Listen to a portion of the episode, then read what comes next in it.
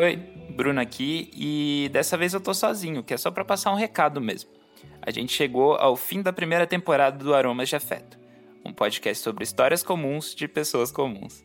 Obrigado a você que veio tomar um café com a gente e se emocionou, se identificou com as histórias.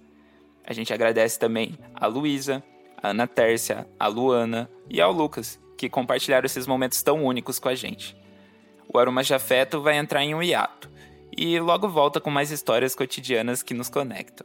Se você tem alguma dessas histórias e quer contar, fica à vontade para mandar para a gente. Vamos amar, ouvir e gravar com você. Você pode entrar em contato pelo nosso Instagram, aromasdeafetopod, ou pelo nosso e-mail, aromasdeafeto.gmail.com.